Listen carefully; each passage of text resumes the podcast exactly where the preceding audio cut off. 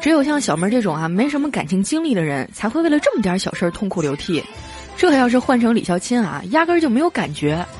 他现在已经产生抗体了，练就了一身厚脸皮的绝活。前两天上班啊，在公交车上有个穿的特别暴露的美女，当时啊，肖钦眼睛都看直了。没想到那美女也不是吃素的，当着整车人的面反手就给了肖钦一个大耳刮子，流氓！肖金不服气啊，大伙都看你，凭什么就打我呀？然后当场就把自己的裤子脱下来了，啪，还了美女一个耳光。他说：“穿的少就可以打人啊？”说完，提着裤子就下车了。看着肖钦每天一脸荷尔蒙无法释放的表情啊，作为朋友，我得帮他想想办法呀。我说：“肖青啊，我有很多的单身女听众，要不我帮你搭个线儿吧？你说说你想找个什么样的女朋友啊？”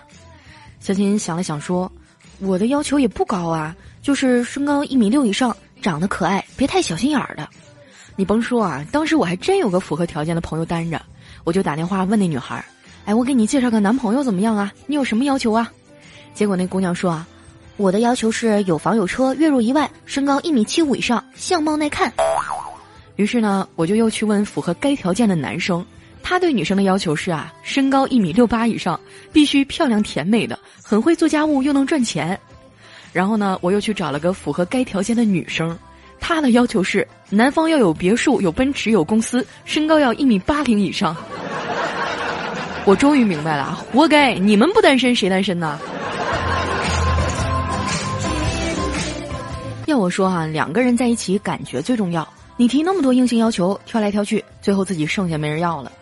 女人呐，眼光不要那么浅，要懂得分辨谁是潜力股。你看啊，怪叔叔的媳妇儿，当年在他还是个奋斗小青年儿的时候，就义无反顾的嫁给了他。现在同学和朋友圈里啊，没有一个不羡慕的。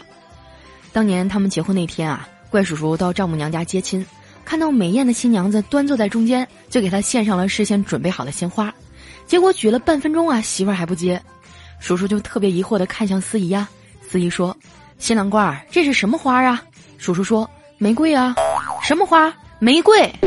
于是啊，司仪咣的就给怪叔叔一脚，知道玫瑰你还站着？